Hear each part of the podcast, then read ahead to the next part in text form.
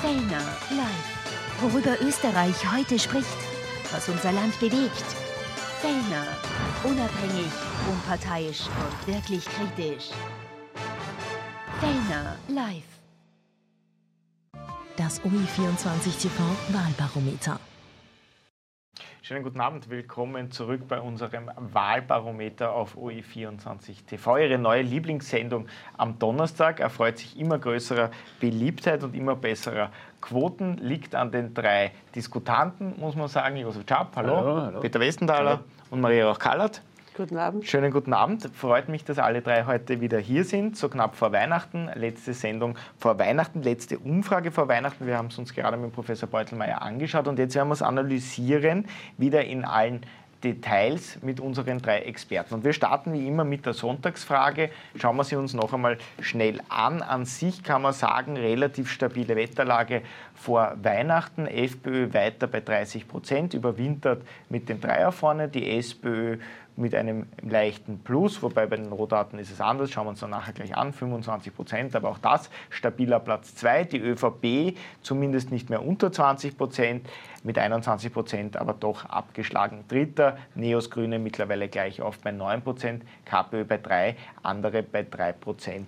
Das ist der aktuelle Stand der Sonntagsfrage. Frau Kallert würde mit Ihnen starten, mit dem Platz 3 in dem Fall, wenn man sozusagen von der Partei spricht. Jetzt hat die ÖVP sich zwar leicht verbessert gegenüber diesen 19 Prozent. Allerdings 21 Prozent, auch letzte Woche ähm, waren ja schon diese 21 Prozent noch immer ein sehr, sehr schwaches Ergebnis. Und es ist auch kein Aufwärtstrend derzeit zu sehen. Ähm, was kann die ÖVP überhaupt tun, um da, sage ich einmal, wieder in Fahrt zu kommen? Oder ist der Karren mittlerweile total verfahren? Ja, also das, was ich festgestellt habe in den letzten Wochen oder was wir feststellen mussten, dass relativ wenig Bewegung, egal in welche Richtung ist, dass es, wie Sie schon gesagt haben, stabile Wetterlage, es ist immer plus minus eins, zwei, maximal drei. Das hebt sich dann in der Woche drauf meistens wieder auf. Äh, Es ist äh, nicht, nicht gut, dass die ÖVP äh, praktisch äh, an dritter Stelle steht und das schon sehr kontinuierlich. Respekt vor der äh, FPÖ, wobei ich mich gefragt habe, ich habe mir jetzt diesen Langzeittrend angesehen, äh, was so Mitte 2022 wohl war. Das war der Punkt, wo äh, die FPÖ sozusagen an der ÖVP vorbeigezogen ist, wo die ÖVP nach unten gegangen ist und die FPÖ nach oben Sprechen gegangen wir dann eh ist. Ja. nachher noch separat. Äh, an sich äh, würde ich sagen, glaube ich auch nicht, dass sich jetzt vor oder nach Weihnachten äh, unmittelbar danach etwas ändert. Was mich sehr verwundert ist, dass während äh, der letzten vier Wochen, wo doch die Regierung eine ganze Menge weitergebracht hat, nämlich äh, einen Finanzausgleich abgeschlossen hat mit 4,3 Milliarden Euro, ein, äh, ein, ein Budget beschlossen hat. Auch das ist immer eine heikle Situation in einer Koalitionsregierung. Meistens scheitern die an den Budgetverhandlungen oder an den Budgetbetrachtungen. Hat diese Regierung auch fürs nächste Jahr ein sehr ordentliches Budget vorgelegt und das wurde auch im Parlament beschlossen. Also an sich sind äh, auch einige Gesetzesvorlagen finalisiert worden und im äh, Parlament beschlossen worden. Das hat offensichtlich niemanden beeindruckt.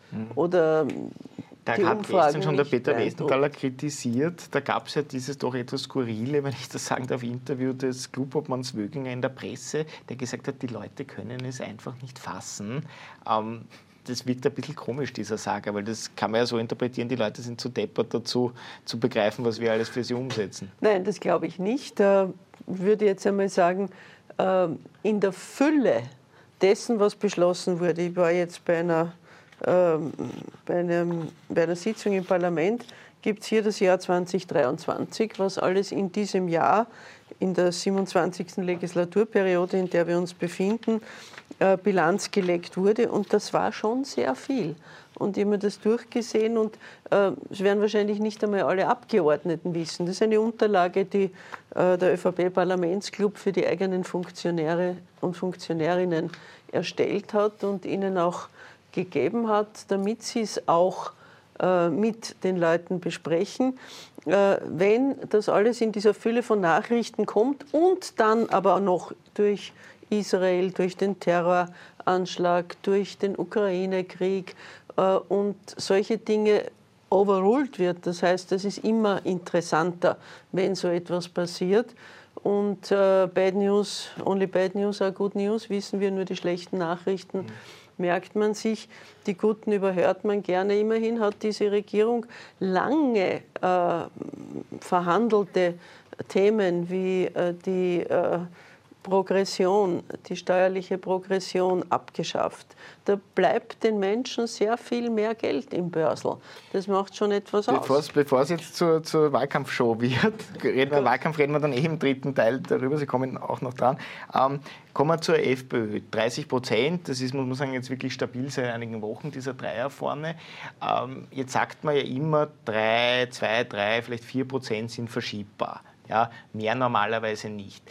Sehen Sie überhaupt irgendein Szenario, wie die FPÖ von Platz 1 äh, noch wegrutschen könnte? Weil normalerweise muss man sagen, das ist ja quasi eine Lokomotive, die derzeit mhm. auf Walsig zusteuert. Sehe ich ihn überhaupt nicht im Moment, nicht einmal annähernd, weil, und Maria Rauch-Kallert hat das jetzt schon schön vorexerziert, die ÖVP tatsächlich glaubt, sie ist gut. Und solange sie das glaubt und die Menschen aber in Wahrheit genau das Gegenteil von dem empfinden, was Maria Rauch-Kallert jetzt aufgelegt hat, oder hier in einer Sprechunterlage für Funktionäre, das finde ich ganz lustig, dass man, dass man, den, die, dass man die Funktionäre bitte. überhaupt erst informieren muss, wie man regiert hat. Nein, diese Umfrage, die sich jetzt, ich habe es nachgeschaut, vor einem Jahr war es ziemlich genau gleich, die sich jetzt ein Jahr lang manifestiert, ja, hineingebrannt hat in die österreichische Bevölkerung und quasi ein Ergebnis ist, das uns die Menschen mitteilen, ist nichts anderes als das Ergebnis eines permanenten Vorbeiregierens der ÖVP an der Bevölkerung. Das ist doch die Wahrheit.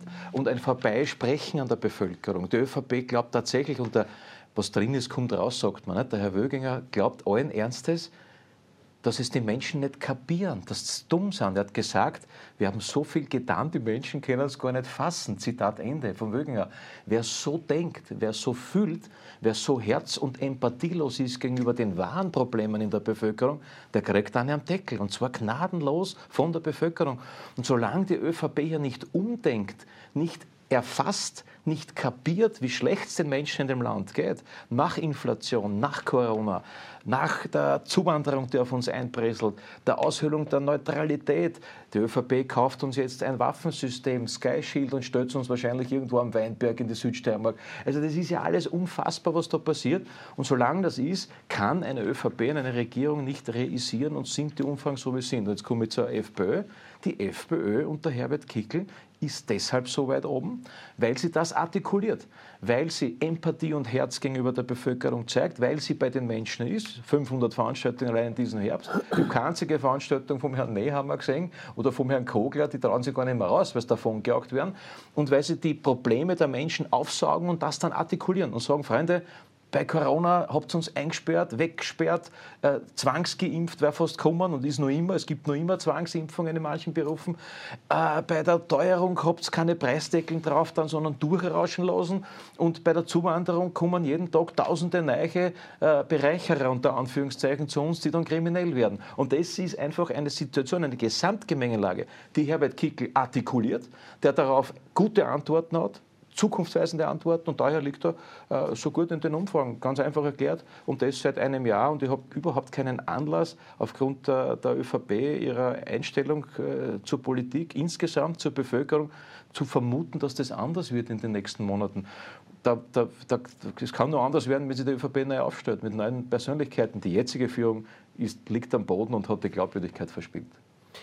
Kommen wir zur SPÖ. Die ist in der Sonntagsfrage immerhin stabil bei 25 Prozent. Leichtes Plus. Ja. In den Rohdaten schaut es ein bisschen anders aus. Da geht sie drei Prozentpunkte runter. Ich habe eh vorher den Herrn Professor Beutelmeier gefragt, wie er das erklärt.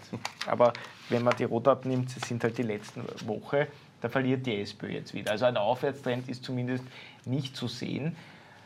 Warum gibt es keinen Aufwärtstrend bei der SPÖ? Und muss man nicht im Nachhinein sagen, die SPÖ wäre mit Pamela Rendi-Wagner eigentlich besser gefahren?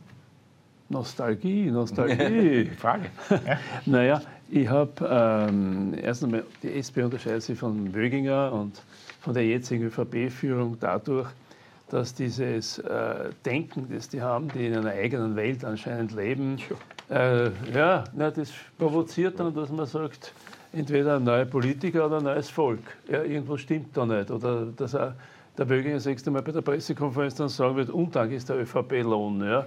Also, das in Weiterentwicklung dieses berühmten Satzes, den viele oft äh, verwenden oder verwenden müssen. Schau, äh, ich kenne das, wie die SPÖ und der Regierung war, haben wir ähnliche Zusammenfassungen und Kompendien gehabt über das, was man alles geleistet hat. Ähm, es muss bei den Menschen ankommen. Es muss in ihrem Interesse sein, wenn man das macht. Man muss es kommunizieren, damit sie es auch erkennen und verstehen. Da bist du lange nicht der Meinung, dass sie unklug sind oder was, sondern wenn man was nicht weiß, weiß man es nicht. Ja? Und da hilft dir das ganze Kompendium nichts. Und das Wichtigste ist, wofür stehst du emotionell, inhaltlich, identitätsmäßig, perspektivisch für die Zukunft? Wo kann man sich orientieren, anhalten, gemeinsam mitgehen? Das war der berühmte Satz des Bruno Kreisky, gemeinsam ein Stück des Weges gehen. Da hat sich keiner gezwungen gefühlt. Ein Stück des Weges, nicht einmal den ganzen Weg. Gemeinsam, wer geht schon nicht gern gemeinsam? Ja? Ein Stück des Weges. Und dann hat er komplett damals abgedeckt, Leistung, Aufstieg, Sicherheit. Na, wer will keine Leistung, wer will nicht aufsteigen? Und wenn er dann aufgestiegen ist und geleistet hat und sogar etwas zu etwas gebraucht hat, dann will er Sicherheit haben. Und Sicherheit will er überhaupt haben. Keine Kriminalität, keine, sage ich jetzt einmal, Zuwanderung ohne Grenzen. Ja. Also das will ich alles nicht. So, und das ist aber ein, ein Spirit, den die SP eigentlich immer so manchmal verborgen, manchmal offen gehabt hat, was ich jetzt geschildert habe und halt sehr lange immer wieder den Bundeskanzler gestellt hat. So, jetzt ist ein Neustart, muss man mal ganz offen sagen, ja, mit dem, dass jetzt nicht die Rente Wagner, sondern der Andreas Pablo ist. Für das sind 25 Prozent geklettet, also in der Hochrechnung, jedenfalls um 4 Prozent mehr als bei der letzten Nationalratswahl. Das ist einmal ein durchaus anerkennenswerter Wert, äh, der da ist. Die ÖVP hat eh jetzt ein oder zwei Prozent äh, versucht, gut zu machen, damit sie wenigstens einen Zweier vorne hat. Und in der Sonne strahlt momentan Kickel. Nur das Entscheidende ist ja, bei einem Staat kann man am Staat gewinnen. Bei einem Staat kann man am Staat nicht gewinnen oder am Ziel gewinnen. Der Kickler hat jetzt das Problem, er muss einen Staat Zielgewinn machen. Werden wir sehen, ob das wirklich so lang geht. Und vor allem, wenn dann die Debatte beginnt, vor allem wenn dann die Fernsehdiskussionen sind, was will zur Lösung der Probleme, die wir haben, die FPÖ anbieten und der Kickler anbieten und die, wo, wo, wo liegen die Lösungsansätze? Da muss man dann schauen, ob da, mit denen kann man sich dann kritisch auseinandersetzen. Ja, und ist es dann auch mehrheitsfähig? Und das ist ein, ein, ein, eigener Punkt. Äh, jedenfalls so weit wie die SPÖ und Andreas Babler hat sich die FPÖ und der Kickl noch nicht äh, vorgewagt, indem er viele Dinge gesagt hat, die nicht gleich auf Zustimmung gestoßen sind. Manche Dinge sogar zurückgenommen hat, manche Dinge noch dazugegeben hat. Also es ist eine lebendige Debatte, ein lebendiges Kämpfen um Inhalte, um Themen für die Zukunft Österreichs. Und das finde ich ist im Prinzip eine Möglichkeit, die man durchaus ansteuern kann und soll. Und äh, warum die ÖVP zum Beispiel dieses Glaub an mich, Glaub an, äh, Glaub an dich, Glaub an näher man nicht weiter fortsetzt, verstehe ich nicht. Der braucht aufgehört zum Glauben nach einer gewissen Zeit, was in der jetzigen Zeit vor Weihnachten nicht gut ist. Ja. Jetzt sollte man ein bisschen mehr glauben. Also der hat da jedenfalls eine Glaubenskrise und glaubt nicht mehr, mehr an sich und anscheinend auch nicht mehr an die ÖVP. Und daher, ja, aber das ist nicht mehr, mehr mein Problem. Äh, das muss die ÖVP lösen. Schauen wir uns mal diese Sonntagsfrage im Trend an. Wir haben es vorher schon ein bisschen angesprochen, die Frau Kallert hat das erwähnt, die letzten drei Jahre. Und wir sehen eigentlich, es gab eigentlich in jedem Jahr immer eine klare Nummer eins und dann hat das äh, das ganze Jahr über gehalten. Im Jahr äh, 21 war die ÖVP noch unter Sebastian Kurz klar vorne, dann kam dieser Rücktritt von Sebastian Kurz und dann der Absturz. Dann war die SPÖ, muss man sagen, im 22er Jahr lange vorne unter Pamela Rendi-Wagner damals noch, bis dann die FPÖ ähm, so in der zweiten Jahreshälfte 22 dann begonnen hat, sukzessive zuzulegen und seitdem kontinuierlich auf Platz 1 liegt, muss man sagen. Herr Westenthal, wenn man sich das so anschaut, kann man das Ihrer Meinung nach so interpretieren? Ähm, es gab äh, den Sebastian Kurz, der der FPÖ die Wähler abgegraben hat, dann sind die Wähler kurzzeitig von der ÖVP zur SPÖ gewechselt und dann hat Herbert Kickl sie sich wieder zurückgeholt, die FPÖ-Wähler?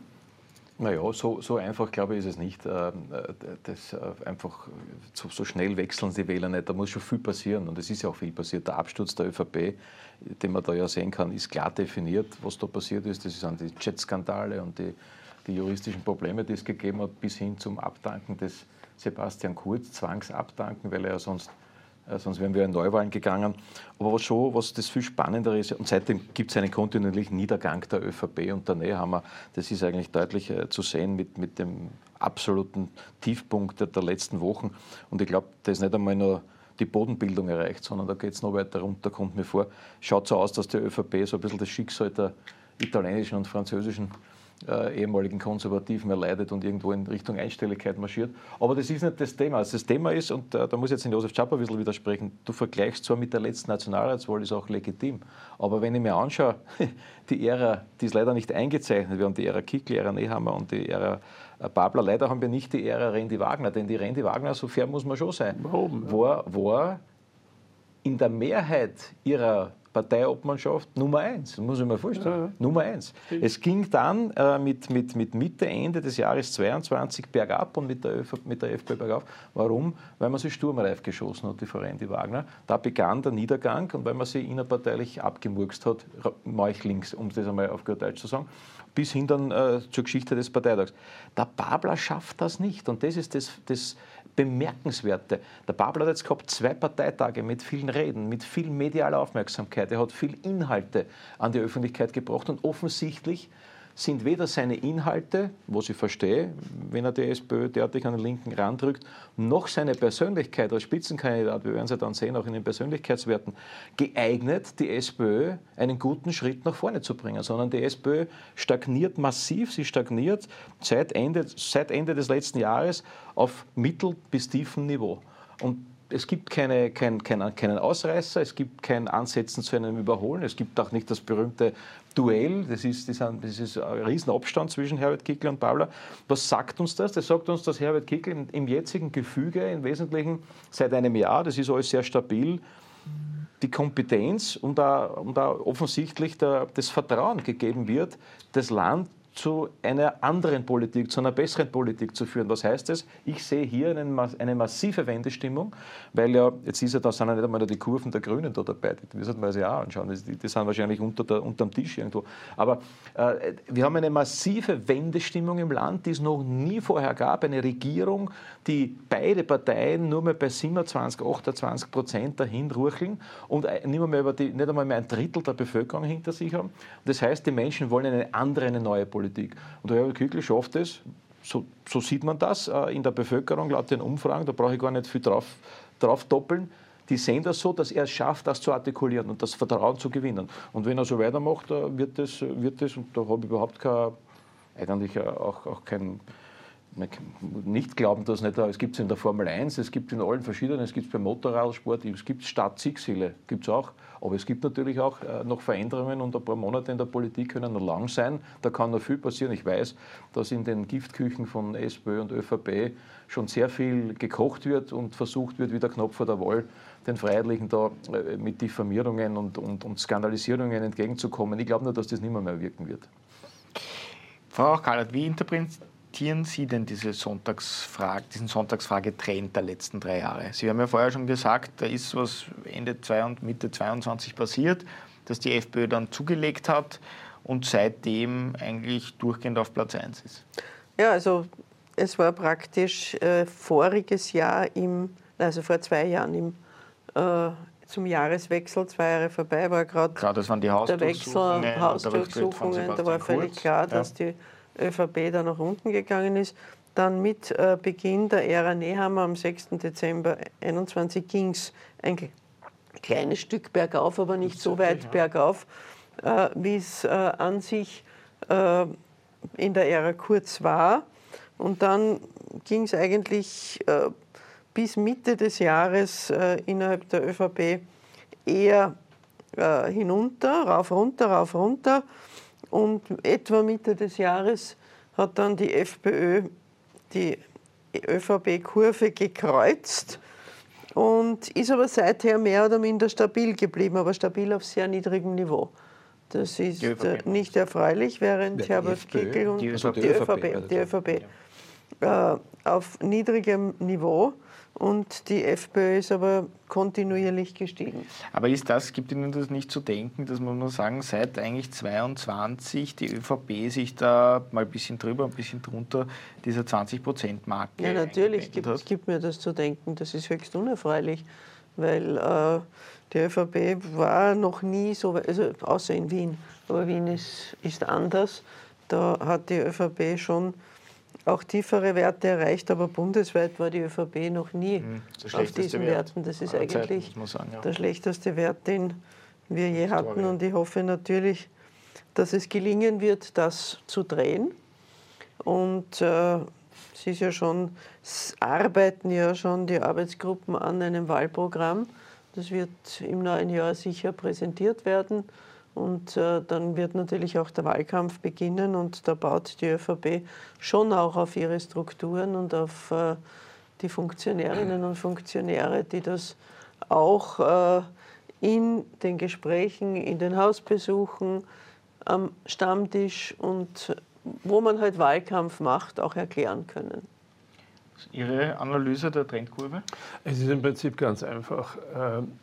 Ab dem Moment, als diese Kurzkrise ausgebrochen ist, kurz zurücktreten äh, wollte, musste, gedrängt wurde, jedenfalls zurückgetreten ist, äh, die Thomas Schmidt-Chats, äh, das ganze Umfeld, das dazu geführt hat, dass es zu einer Vertrauenskrise gegenüber der ÖVP als Regierungspartei, als Kanzlerpartei geführt hat. Dann kam Schallenberg, das war sozusagen ein kurzes Intermezzo. Die Leute haben geglaubt, was ist da los? Keine Drehtür da drinnen in dem Bundeskanzleramt. Der eine geht, der andere kommt. Patsch, der Schallenberg ist wieder gegangen. Dann kam Nehammer. Da haben dann alle gesagt, was, der? Ja, weil der nur aufgefallen ist als Generalsekretär und Innenminister, aber dann nicht als potenzieller Kanzler. So, das erklärt vieles, auch dann die Art und Weise, wie sie mit diesen Geldern umgegangen sind für die Geschädigten dieser Pandemie, der Lockdowns, für die Unternehmer. Das war alles teilweise undurchsichtig, haben eine eigene Firma gegründet, damit das Parlament nicht kontrollieren kann, die, diese Steuermilliarden, die ausgegeben. Das schafft kein Vertrauen. So, das ist der eine Punkt. Der andere Punkt ist bei der Randy Wagner, was man immer sehr leid getan hat, aber es war letztlich ab dem Moment, wo sie ohne Not für, die, äh, für, das Impfpflichtgesetz im Parlament war und die sozialdemokratische Parlamentsfraktion damals zugestimmt hat, obwohl man die Stimmen der Sozialdemokraten gar nicht gebraucht hat, ab dem Moment ist es runtergegangen. Das war so, das ist einer der Hauptpunkte, die ich da drinnen erkenne. Alles Ja, andere. und schon auch die Kritik vom Doskozil, die da aufgekommen Ja, ist, aber die Kritik sagen. vom Doskosil war. Naja, von, nein, nein, das ist jetzt. Das Da werden immer so Geschichten, dass, ja, na gut, du verwendest das jetzt, Ja, um ja. es ein bisschen da, äh, äh, nachdenklich oder zu machen oder zu schaden oder was. Der Doskosil hat halt seinen Standpunkt vertreten. Ich bin nicht ein Anhänger oft äh, gewesen dieser Art der Konfliktaustragung, die der Doskosil entwickelt hat, sage ich ganz offen. Ja, das ist nicht meins, ja, ich nicht. Aber äh, dass es die Unterschiede gegeben hat und die Differenzen war klar. Dann kam die Mitgliederbefragung, Parteitag. Er hat zwar die Mitgliederbefragung dann noch gewonnen, aber am Parteitag gab es dann ein anderes Ergebnis und das hat dann der Babler für sich entschieden. Schau, ich möchte nur eins widersprechen, da gibt es keine Giftküche. Erst soweit ich äh, Klubobmann war, der Bundesgeschäftsführer der Meinung, man muss die politischen Mitbewerber politisch besiegen oder äh, halt gewinnen die Wahlen. Ja. Wie man, Giftküchen sind ganz schlecht, wie man den Wald ruft, so schaltet es zurück und das ist im Prinzip kontraproduktiv und Abblödsinn. Also das, ich glaube nicht, dass daran gearbeitet wird. Ja, vor allem sehe ich das beim Babler diese Grundeinstellung überhaupt nicht. Für die anderen Parteien kann ich nicht reden, weiß nicht, was die formen. Die Grünen werden gar keine Küche mehr haben. Also die haben, die, haben, die Tag. sind politisch vegan jetzt, da ist überhaupt keine Substanz mehr dran. Ja. Die marschieren jetzt einfach, die mehr nur mehr anziehen und schnell alles machen, was man machen muss. Da gibt es ja ganze Artikel, wie die ihre Leute auch noch unterbringen, bevor es zu spät ist. Okay, ja, verdienstvolle, qualifizierte Leute, warum nicht? Ja. Du musst nur in Zukunft schauen, dass du die, die, die qualifizierten Beamten stärker beteiligst in den Kabinetten, in, an der Politikwerdung. Das sind die besten Beamten, die wir da in Österreich im Vergleich mit anderen Ländern oft haben. Aber gut, die Grünen wollen da einfach äh, dabei bleiben, kommen wahrscheinlich in der Nähe der Wahrnehmungsgrenze der statistischen. äh, vor. Und die, die Neos sind ein bisschen, wie soll man sagen, die politischen Leichenflederer der Grünen. Ein bisschen schon, aber auch der ÖVP. Da gibt es ein paar, die so sagen, na gut, dann gehe ich halt zur, zur zweiten ÖVP-Reserve, sage ich jetzt einmal so. Ja, es gibt die, die Einser-Garnitur, das ist die jetzige ÖVP, die aber auf dem Weg zur Dreier-Garnitur ist. Und dann gibt es die, die, die Reserve, das sind die Neos, da geht man halt hin. Ja. Und man muss nicht dort bleiben, aber jetzt ist es einmal ganz lustig, wenn man ein bisschen die ÖVP schreckt, dass man dort ist. Also so ungefähr würde ich das Ganze sehen. Alle anderen sehe ich gar nicht. Also dass das ewige Geschwafel, dass die KPÖ am Sprungbrett ist, muss ich, sehe ich nicht. Wird von einem Spitzenkandidaten sagt abhängen. Babler, ja, sagt der Babler auf die KPÖ. Ist ja klar. Die fühlen sich angesprochen. Kommunisten fühlen sich natürlich aufgrund der Aussagen des Bablers äh, fasziniert von ihm, das verstehe ich ja. Ich will dir aber nur recht geben, ich habe jetzt kurz nachgeschaut. Es ist tatsächlich so, dass ja am 20.01.2022 im Parlament die Impfpflicht mit den Stimmen der Sozialdemokraten und gegen die Stimmen der Freiheitlichen beschlossen worden ist. Und man sieht hier, da geht es massiv rasant Ja. bergab danach. Allerdings, leichte Korrektur, danach wieder auf. Ja. Das Aber heißt, nur ein bisschen. das heißt, die, die Pamela Rendi-Wagen hat sich über das ganze Jahr 22 bis Ende 22 auf Platz 1 gehalten. Dann doch. Und dann hat sie Herbert Kickl überholt. Mag auch ein, äh, das Corona-Thema dem Corona-Thema geschuldet werden. Nur zur Info. Der Babler war übrigens auch immer einer der größten Impfaposteln. Er hat ja in, in Dreiskirchen alle durchgeimpft und war, hat sich auch öffentlich flankierend damals interessanterweise zu Wort gemeldet, dass unbedingt die Impfpflicht kommen muss. nein, Ich würde es nur, ich würde es nur auch gesagt haben. Ich muss schon ein bisschen korrigieren. Was denn? Sie war bis Ende 22, aber Anfang 22, äh, 23 war die ÖVP vor der, war die ÖVP wieder. Ja, ah, nein, ja. das ist die Freiheitlichen. Ja, Ja, das, ist, das, das, ist, das stimmt schon. Genau, Ja. Ende des Jahres haben, hat dann die FPÖ die, die SPÖ überholt. Das sieht man sehr und seit Beginn 23 ist die Und natürlich ist, muss man schon sagen, natürlich innerparteiliche Auseinandersetzungen. Ja, was habt ihr? Ja, nie hilfreich. doch Ja, du brauchst ja nur, du brauchst ja nur davor schauen. Ja, auch die FPÖ hat es gehabt im 21er Jahr. Innerparteiliche Auseinandersetzungen schaden immer, weil Streit nicht gewählt wird. Und deswegen ist die Kurve runtergegangen bei der Die Frage FPÖ. ist, wie man die Auseinandersetzungen führt. Dass man sie manchmal führen muss, wenn es um Zukunftsfragen geht, die echt existenziell für Österreich sind, daher auch für das Selbstverständnis der Partei ist es. Machen wir, ganz, machen wir werden. ganz kurze Werbepause und dann schauen wir uns noch die Spitzenkandidaten an. Einerseits die Kanzlerfrage, aber natürlich auch die Frage, ähm, gehen die Parteien jetzt mit dem jeweiligen Spitzenkandidaten in die Wahl oder macht es vielleicht doch noch Sinn, den einen oder anderen Wechsel durchzuführen? Kurze Pause, dann geht es gleich weiter. Fellner live. Worüber Österreich heute spricht. Was unser Land bewegt. Fellner. Unabhängig, unparteiisch und wirklich kritisch. Fellner live. Das OI24 TV Wahlbarometer. Schönen guten Abend, willkommen zurück zu unserem Wahlbarometer. Josef Schapp, Peter Westenthaler, Maria Roch-Kallert sind zu Gast. Wir schauen jetzt auf die Spitzenkandidaten, auf die Kanzlerfrage. Da gibt es die Hochrechnung der Kanzlerfrage. Herbert Kickl nach wie vor bei 31 Prozent, minimales Minus von einem Prozentpunkt, aber sogar über dem FPÖ-Parteiwert, muss man sagen. Andreas Babler liegt deutlich unter dem SPÖ-Wert mit 21 Prozent, Karl Nehammer mit 21 Prozent gleich auf mit Babler, aber natürlich für einen Kanzler ein sehr schwaches Ergebnis. Die Angst vor Herbert Kickl dürfte weg sein, Herr Schapp, oder? Mit 31 Prozent, die ihn direkt zum Kanzler wählen. Schau, ich muss ganz ehrlicherweise sagen, äh, die Entscheidung fällt dann in wenigen Monaten oder Wochen vor einer Wahl. Und da sind dann die Fernsehkonfrontationen der diversen Kontrahenten, auch der Spitzenkandidaten. Und dann werden, wird dann abgeklopft, ja, was wiegt es hat. Ja, weil wenn der, der Peter, äh, dessen ich sehr schätze, wie oft sie da so jetzt hineinhaut ins Feuer. Ja.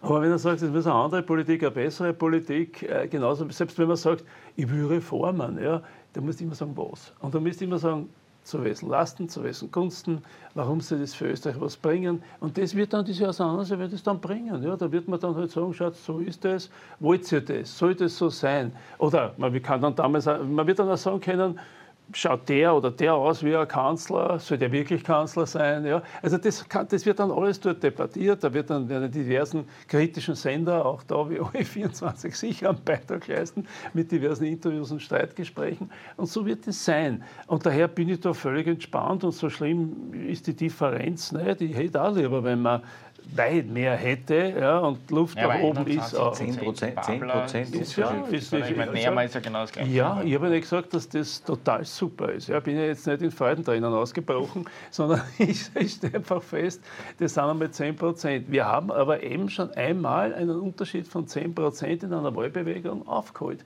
Wie der Molterer damals gesagt hat, es reicht, dieser 10 Prozent von der SPÖ gelegen und am Ende des Tages hat es gereicht, den Österreichern mit dem Molterer. Das war's. Und der Fährmann wurde Kanzler. Ist aber ein gutes Stichwort, weil da gab es einen neuen Spitzenkandidaten, nämlich den Feimann statt dem Grusenbaum, muss man sagen. Ganz der genau. Ist, Ja, frisch das erwähnt, ist- genug gestritten, legendäres Ja, ja, genau. Plakat damals. Ja, das ist ja- ähm, oder Wahlslogan. erwarten jetzt von mir. Ja, naja, äh, ist, muss man nicht sagen, im Endeffekt, die ÖVP muss den Spitzenkandidaten tauschen, um Also die aufzuholen ÖVP und Magnus Brunner holen, um mit Josef Schaap zu sprechen. Also die ÖVP wird sich hüten, ja.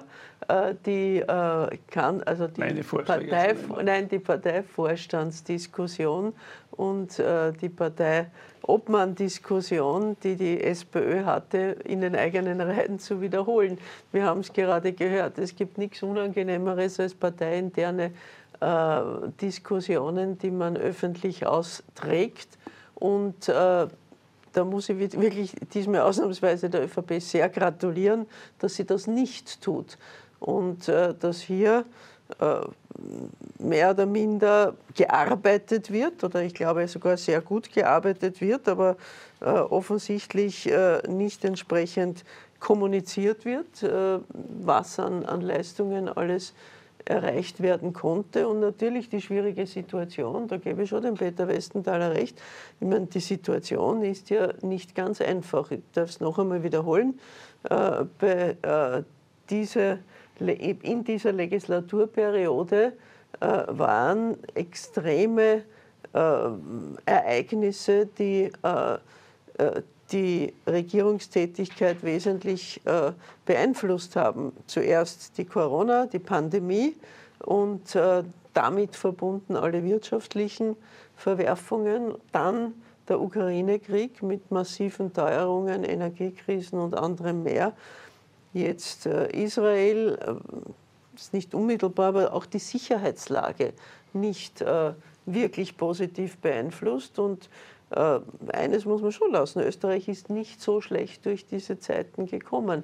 Wir sind immer noch, immer noch äh, ein Land, das äh, sehr sicher ist, auch äh, wenn äh, die Bedrohung stärker empfunden wird durch den Krieg. Und wir sind ein Land, witzigerweise bei der Umfrage sind wir plötzlich die glücklichsten Menschen der Welt. Das war früher nur Bhutan. Äh, ich habe mich sehr Frage? gewundert. Das war die Frage, ein, eine europäische Umfrage. Ja, Und äh, die. Österreichs, Österreicherinnen und Österreicher sind jetzt die glücklichsten Menschen der Welt. Äh, Ich frage mich auch, wie, sie, wie das erhoben wurde, aber es ist eine europäische Umfrage, es ist Tatsache. Und die Österreicher sind äh, immerhin auch wirtschaftlich noch immer äh, im oberen äh, Viertel oder Drittel, Viertel sogar. Also sie sind nach wie vor ein Land, das mithalten kann. Also Deswegen Gehen wir heim. Das Nein, das leider war- Die nicht. Menschen sind glücklich. Die ÖVP sagt uns, die Menschen sind glücklich.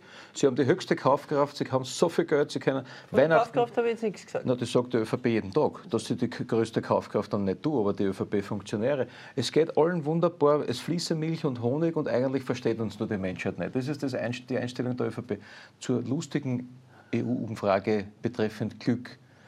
Zum Glück sollte man überhaupt nie eine Umfrage machen, weil Glück wird maximal gespielt und man sollte froh sein, wenn man Glück hat. Aber weißt du, wer Zweiter ist bei dieser Umfrage nach Österreich, wo Österreich Erster ist? Nein, Rumänien. Und weißt du, wer Dritter ist in der Umfrage? Ungarn. Bulgarien. Und weißt du, wer Vierter ist? Polen. Also eine Umfrage, wo, wo wir Erster sind vor Rumänien, Bulgarien und Polen und beim Glücklichsein, da frage ich mich, wen haben die dort gefragt? Die, die Bonzen dort oder die Oligarchen? Also die Umfrage kannst sowas von kübeln. Das ist ja unfassbar, wie man die Leute für blöd verkauft. Äh, Zum, zum, zum, im Prinzip zum, über zum Punkt, zum Umfrage Punkt, sagen. nein, nein, nein, das, zum, nein unsere nicht, hat schon, unsere hat schon einen wissenschaftlichen, äh, eine Grundlage. Die, die, die, die EU hat man zu dieser 2000 Glücksumfrage leider keinerlei wissenschaftliche Unterlagen geliefert und so schaut es aus. Also ich bin, mir nicht, ich bin mir sicher, dass die meisten Menschen nicht glücklicher sind, sondern dass sie gerade nach den letzten drei Jahren äh, unglücklich sind über das, was die Regierung, ihnen die Regierung ihnen eingebrockt hat. Und seien wir uns ehrlich, die Regierung ist doch im Moment völlig handlungsunfähig. Jetzt kriegen wir von der Europäischen Union ein Vertragsverletzungsverfahren, weil die Umweltministerin ein Gesetz einreicht, die, wo sagt die Europaministerin Edgy-Patch, das reiche nicht ein, das ziehe ich wieder zurück. Das ist doch das ist ein Kindergarten, der sich da abspielt. Die können überhaupt nichts mehr, die bringen nichts mehr miteinander zusammen. Je näher ein Wahltermin rückt, desto weniger Gemeinsamkeiten, das, das, das Schlechteste aus beiden Welten wird mehr umgesetzt. Das heißt eigentlich, ja, die, die, das gehört nicht nur die Spitzenkandidaten austauscht, sondern die zwei Parteien gehören austauscht in der Regierung. Es, es braucht da äh, eine, eine, eine umfassende Reform, sage ich nicht, weil Reform kommt bei den unliebsamsten Wörtern ganz unten. Reform ist auch nicht gut. Sondern Außer man sagt, wofür? Es braucht eine Erneuerung, es braucht eine Wende, es braucht was, eine Stimmung zum Guten. Und wisst ihr, was das Schöne ist? Das haben wir vor uns. Und das ist auch die Hoffnung für das kommende Jahr. Wir sind am Jahresende. Die Hoffnung für das kommende Jahr, man sieht schon so am Horizont, taucht schon so auf, diese, die, die Sonne, ja, das Licht nach den Schattenjahren dieser Regierung, nach den finsteren Jahren, nach den unglücklichen Jahren dieser Regierung, taucht schon da ein Licht am Horizont auf. Und dieses Licht heißt Wahlen, Wahlen, Nationalrats, EU-Wahlen, steirische Landtagswahlen. Und dreimal hat jeder, das ist die große Hoffnung, die Möglichkeit, diese Regierung im wahrsten Sinne des Wortes in die Wüste zu schicken. Das wird passieren, wie die Umfragen ja auch zeigen. Und daher bin ich überzeugt davon, äh, dass die Menschen frohen Mutes in dieses letzte Jahr der Regierung geht, weil diese Regierung wird es einmal mit Sicherheit niemand mehr geben, weil die keine Mehrheit mehr bekommen. Und das ist doch etwas, was uns froh stimmen sollte und wo wir alle eigentlich uns auf das nächste Jahr freuen sollten. Darf ich auch dazu Bitte, was sagen? Ja. Ich habe nämlich den Eindruck, die sind deswegen glücklich, weil in einem Jahr ist das mit der Regierung vorbei. Ja, genau. Ich glaube, das war wahrscheinlich die Frage, die die da in der EU gestellt haben. Ja. Und nicht, weil wir gerade den höchsten Gewinn aller Zeiten mit 240 Millionen Euro bei einem Österreicher in Österreich gehabt haben. Also das wird sicherlich nicht der Grund gewesen sein. Ansonsten schau, ich meine, äh, du kannst als Politik mit den Herausforderungen wachsen, Zustimmung gewinnen. Denk an die ganz großen die da groß mit Adenauer, der Charles de Gaulle, der Kreisky, da gibt es so viele ja, aus der Geschichte. Ja. Man muss auch sagen, der Franitzky, ja, in diesen Zeiten, wo es um die EU das alles gegangen ist. Also bei der Regierung der Eindruck, die haben einen Problemlösungsstress. Ja. Kaum sehen sie ein Problem, fangen sie zum Schwitzen an. Das ist nicht, das schafft kein Vertrauen. Ja, da sagt er, um Gottes Willen, der schwitzt. Ja.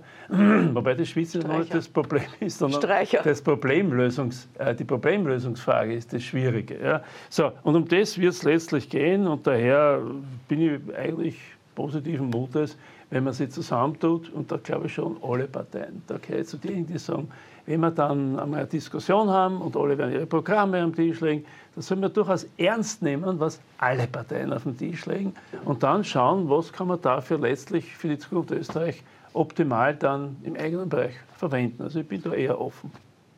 Machen wir noch einmal eine ganz kurze Werbepause und dann schauen wir in dieses Jahr 2024, diese Superwahl. Es sind ja sogar insgesamt sechs Wahlen. Drei hat der Peter Westenberg gesagt, Steiermark, EU-Wahl, Nationalratswahl, Vorarlberg wählt auch und die Stadt Salzburg und die Stadt Innsbruck. Also ein echtes Superwahljahr, das da auf uns zukommt. Wir reden gleich darüber, wie die Parteien den Wahlkampf anlegen und vor allem auch, wann die Wahl denn jetzt stattfinden könnte. Ganz kurze Werbepause, dann geht es gleich weiter. Fellner live. Worüber Österreich heute spricht, was unser Land bewegt. Fellner. Unabhängig, unparteiisch und wirklich kritisch. Fellner live das OI24 TV Wahlbarometer.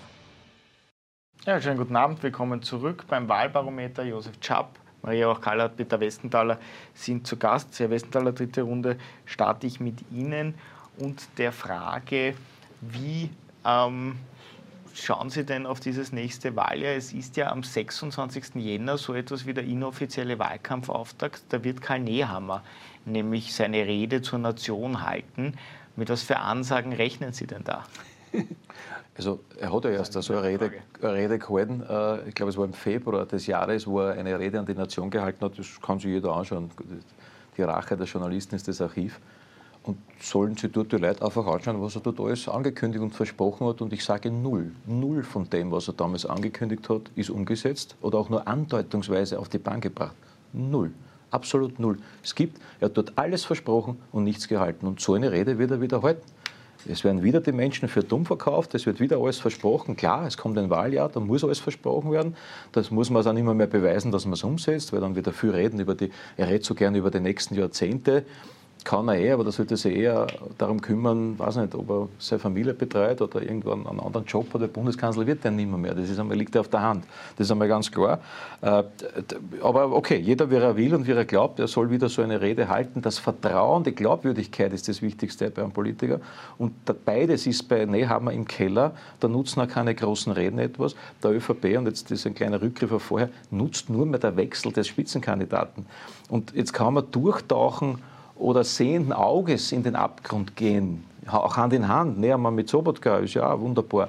Oder eine ÖVP beitelt sich, zu, meistens so um drei König herum, äh, und nutzt die, die, die, Gunst der Stunde und erneuert sich, weil anders wird das nicht funktionieren. Ich verstehe überhaupt nicht, dass so viele vernünftige und auch, auch, auch mit allen politischen Wassern gewaschenen Funktionäre in der, in der ÖVP, auch in den Ländern, und da hört man nichts. Die lassen den einfach schnurstracks in den Untergang marschieren und der Untergang heißt EU-Wahl. Und dass dort die ÖVP eine derartige Mords am Deckel kriegen wird, das ist ja schon fast in Stein gemeißelt. Das, ist, das wird sich auch nicht ändern, weil die Wut der Menschen hoch ist und auch die Wendestimmung so hoch ist. Das heißt, was, was, um auf die Frage zurückzukommen, wovon gehe ich aus? Ich gehe davon aus, dass bei der EU-Wahl es zu einem ähnlichen Ergebnis kommen wird, wie jetzt die Umfragen abbilden. Es sind ja nur mehr sechs Monate bis dahin, was wird sich nicht mehr so viel ändern. Und dann wird es in der ÖVP das Rumoren geben. Und das hätte man sich da sparen können, wenn man jetzt schon am Jahresanfang einen, einen Change gemacht hätte. Aber das wird der gute Kali, äh, Burger King, nicht überleben, die EU-Wahl. Und dann wird es einen neuen Kandidaten geben, möglicherweise zu spät für die Nationalratswahl, äh, wird man sehen. Und äh, in, der, in, der, in der Freiheitlichen Partei äh, muss man sich wappnen. Einerseits, dass man äh, sich nicht sozusagen in den guten Umfragen suhlt und sagt, ich lehne jetzt zurück und das war's, sondern eine Wahl muss von Null erlaufen werden. Ich denke, der Herbert Kickl weiß das und auch die, die, seine Mitstreiter. Und man muss sich auch darauf einstellen, und da komme ich nochmal darauf zurück, jawohl, auf die Giftküchen, vor allem der ÖVP wird man sich einstellen müssen. Ja. Denn die ÖVP, ich weiß das aus meiner Erfahrung, aber auch der vergangenen Jahre, probiert, wenn sie den politischen Mitbewerber am politischen Feld nicht mehr besiegen kann. Und so schaut es im Moment aus. Dann geht der ÖVP her, instrumentalisiert die Justiz, und auf das, davon gehe ich aus, ihre Justizseite, nämlich die Schwarze Staatsanwaltschaft Wien, die wird dann instrumentalisiert, und das, was ich jetzt sage, kann man dann vorspülen im, im, im Frühjahr vor der Wahl, wird immer instrumentalisiert, um gegen die Freiheitlichen zu skandalisieren, zu diffamieren und die Justiz in Stellung zu bringen. Und das wird die ÖVP probieren, als letztes Mittel, ich sage jetzt dazu ein mieses Mittel, Politik zu machen. Und es wird versucht werden mit, mit, mit irgendwelchen anonymen Anzeigen, mit Anklagen, die dann erst nach der Wahl entschieden werden. Das ist dann das Programm der ÖVP, die sich äh, vor dem Untergang retten will. Und darauf muss sich die Freiheitliche Partei einstellen und auch die Wähler. Und da darf sie niemand mehr aufs Glatteis führen lassen, wie in den vergangenen Jahren, uh, da wird jetzt skandalisiert und vielleicht ist da doch was dran. Na, das ist mittlerweile politische Methode der österreichischen Volkspartei, zu skandalisieren und zu diffamieren. Und daher geht davon aus, dass das kommen wird. Und da muss man die Leute darauf vorbereiten, dann wird es auch nicht so ernst genommen. Das habe ich eher erlebt von der SPÖ und von der FPÖ jetzt in den Untersuchungsausschüssen, diese Skandalisierung und dieser Versuch mit den Anklagen, mit der Bemühung der Justiz, wo dann nichts rauskommt, wie zum Beispiel der Bundesminister Blömel, der freigesprochen wurde in allen Dingen, Löger, der freigesprochen Strache, wurde. der freigesprochen wurde. Ja, Strache, der freigesprochen wurde. Also diese Skandalisierung und diese äh, Schmutzkübelküche, wie man gesagt, die ÖVP ist da leider viel zu zimperlich und nicht normalerweise in dieser Kategorie. Da haben wir eher das von dieser Seite erlebt, sogar ich mit dem Seppi Chap. Ich kann mich noch gut erinnern, bei der Mülltrennung im Jahr 1993 hat der Josef Chap als Generalsekretär versucht, die schlecht zu machen. Haben wir dann ein bisschen so, vereitelt. Ja. ja. In der Zwischenzeit, lieber, in der Zwischenzeit, lieber Josef Chap, trennst du und das ist ein europäisches Erfolgsmodell. Und wir sind Weltmeister im Papiersammeln. Aber, damit, damit Aber zu, nur zu zur Schmutzkübelküche. in die Vergangenheit äh, schauen. Äh, schauen wir noch ins nächste Jahr. Jetzt gibt es ja das Szenario, dass anscheinend überlegt wird, EU-Wahl und Nationalratswahl zusammenzulegen. Was halten Sie denn davon? Heute Wäre nichts also davon. Ich glaube nicht. Nein, die EU-Wahl ist vorgegeben mit dem 9. Juni. Sie würden die äh, Nationalratswahl nicht vorziehen? Weil ja viele befürchten, ja. Peter Wessner hat gesagt, die ÖVP wird bei der EU-Wahl fürchterlich eins auf den Deckel kriegen und danach ist quasi eine Negativdynamik. Also ich gehe nicht davon aus, dass äh, die Nationalratswahlen vor den EU-Wahlen äh, geschlagen werden. Die ÖVP kann das auch gar nicht ja. alleine. Äh, gemeinsam, ich, ich, ich traue dem Wähler zu, dass er äh, unterscheiden kann zwischen unterschiedlichen Wahlen. Wir haben das in der, und auch der Wählerin natürlich, äh, wir haben das in der Vergangenheit immer wieder gesehen, wenn zum Beispiel Gemeinderatswahlen oder Landtagswahlen und, und äh, Bundeswahlen gemeinsam waren, dass die Wähler hier sehr, Wählerinnen und Wähler hier sehr äh, differenziert gewählt haben, aber nichtsdestotrotz glaube ich nicht, dass das gemacht wird. Deswegen lassen wir die Vera Ruswurm die EU-Wahl verlieren. Die wird jetzt, auf der sitzen sie jetzt drauf über Weihnachten. Die, die will aber angeblich nicht. Nein, das ist auch. Nicht schon. Wer will, wer will bitte eine erfolgreiche Fernsehfrau, Moderatorin, Showmasterin, alles Mögliche, na, will die am, am, Ende ihrer Karriere noch den, den Prellbock für eine hinige Partei bei der EU-Wahl spielen, dass sie dann alles verliert und dort als, als, als Loserin quasi in die Pension geht? Das will ja niemand. Und daher ist es logisch, dass die nicht antritt und es wird daher der Loppi Lopatka wird entstaubt und aus der Kiste geholt und schickst du, hast du einen Opa schicken nach Europa. Es passt genau. Sie glauben an Lopatka? Mittlerweile auch. Ich, ich, also ich, nicht, ich weiß es nicht, ob er Spitzenkandidat wird, das kann ich nicht haben sagen. ihn ja letzte Woche sehr Aber gelobt hier. natürlich, ich glaube, der Reinhold Lopatka hat politische Erfahrung, das braucht man Aber ist er wirklich ein Spitzenkandidat? Das ist ja die Das Frage. weiß ich nicht. Ich habe nicht, habe keine Ahnung, was die ÖVP an Spitzenkandidaten äh, im Moment diskutiert und auch äh, präsentieren wird. Aber ich nehme an, es wird nicht mehr allzu lange dauern, nachdem die. Caroline ich, Edstadler. ich werde keine Lieblingskandidatinnen und Kandidaten Das ist die, nennen. die vornehme Art äh, von ihr zu sagen, der Lopatka ist nicht der richtige Kandidat. Das ist die vornehme Art und ich respektiere Er ist gute total. Nummer zwei. Aber was ist mit dem Siegkandidaten Ottmar Karas, mein alter Freund von früher? Der hat schon erklärt, dass er ja, nicht Ich bin antritt. zwar nicht immer seiner Meinung politisch gewesen, aber der hat immerhin eine ganz große Community hinter sich. Absolut. Ja, Ottmar aber Karas hat der von hat ein sich aus Problem gesagt, mit dem er Generalsekretär antritt. Stocker der ÖVP und der Stocker wollte nicht. Und der Karas hat wahrscheinlich gesagt, na, das habe ich nicht mehr notwendig, dass ich mich mit dem Stocker da unterhalten tue, äh, auf die Art und Weise, und dann war die Sache erledigt. Naja, schau, das, äh, wenn da wirklich die ÖVP sich überlegt, den Brunner zu holen, was ja wirklich eine ernsthafte Geschichte ist. Naja, dahinter ist das Konzept, natürlich, weil dahinter steckt das Konzept, alte Politik, aber neues Gesicht. Das heißt, man macht ganz normal weiter wie bisher, was für uns ja sehr günstig ist, da können wir weitere Sendungen gestalten damit, das ist eh okay. Aber ein neues Gesicht muss her. Ja, Nehammer ist nicht mehr das Gesicht aller Gesichter, sondern jetzt muss Brunner ran. Und der macht es. Also wenn ich mir den anschaue in den Interviews, auf den Bildern überall, frisch aus der Firmung, zack, zack, steht der dort und sagt, wo ist endlich der Ruf, dass ich endlich kommen kann. Ja, und ich glaube, der geht sogar zu Fuß ins Bundeskanzleramt, das Vorarlberg. Hauptsache, er kommt. Ja. Also das ist seine Einstellung. Ich bewundere übrigens so eine Einstellung. Nur mit dem Roller darf er nicht Das fahren, ist, das ist gefährlich. nein, mit dem Roller darf er nicht Das ist heikel. Aber das ist es jedenfalls. Und ansonsten diese berühmte, diese Sehnsucht des Salzburger Bürgertums ja, nach einem kommunistischen Bürgermeister, das beeindruckt mich. Das heißt, die wollen eigentlich, dass bei den Salzburger Fest, Festspielen endlich ein kommunistischer Bürgermeister die Eröffnungsrede hält. Ich glaube aber das nicht, wird interessant werden. Als Bürgermeister wirklich eine Ja, dann wird er nur als Gastredner kommen. Ich hoffe es ja auch. Ich hoffe auf einen 15% Sozialdemokraten. liegt die Kampagne. Ich hoffe auf einen Sozialdemokraten, dass er dort gewinnt. Aber dann soll es sich, wenn es solche Sehnsüchte schon gibt, weil in Graz hat es ja diese Sehnsüchte schon Ja, Graz hat dann sollen sie es in Salzburg machen, sollen sie aber gleich als Gastredner nehmen und der soll uns ein bisschen erklären, wie das dort Wobei in. Graz erkältet es auch immer mehr, dieses, dieses Ja, ja. Aber der Brunner wäre der nicht ein geeigneter. Er probiert es jede Woche, Naja. ob äh, Magnus Brunner Spitzenkandidat Aber er könnte wird. es, oder? Ja, ich bin froh, dass die ÖVP Persönlichkeiten hat, Frauen wie Männer, die geeignet wären, einen Parteivorsitz zu übernehmen. Und anders gefragt, weil sie sich da jetzt nicht aus der Reserve locken lassen, logischerweise. ihre vornehme Art zuzustimmen?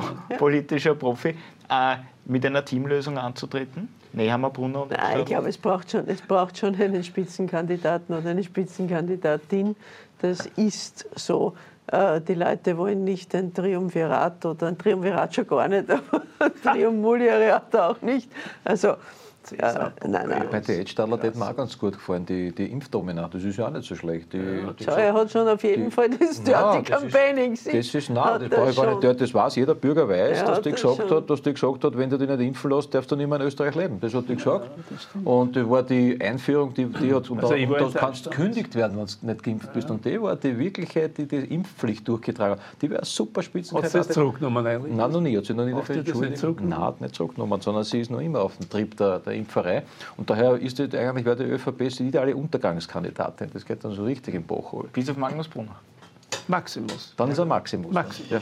Gut, na, wir werden es erfahren. Nächstes Jahr, wir machen eine kurze Weihnachtspause mit unserem Wahlbarometer. Das nächste Wahlbarometer gibt es dann nach Dreikönig. Mal schauen, vielleicht tut sich da ja schon etwas. Ähm, wird auf jeden Fall spannend. Da werden wir dann auch die neue Umfrage analysieren. Bis dahin gibt es, wie gesagt, äh, zumindest was das Wahlbarometer betrifft, eine kurze Weihnachtspause. Josef Schapp und Peter Westenthaler sind nächste Woche dann noch zu Gast und machen den großen Jahresrückblick am kommenden Mittwoch. Und für heute sind wir auch noch nicht am Ende, denn jetzt gibt es noch ein spannendes Duell. Klimakleberin Anja Windel gegen die ÖVP-Staatssekretärin Claudia Plackholm werden hier gleich im Studio aufeinandertreffen. Sehr unterschiedliche Meinungen und wahrscheinlich auch ein sehr hitziges Duell, aber schauen Sie sich das am besten selber an. Nach einer ganz kurzen Werbepause geht es weiter.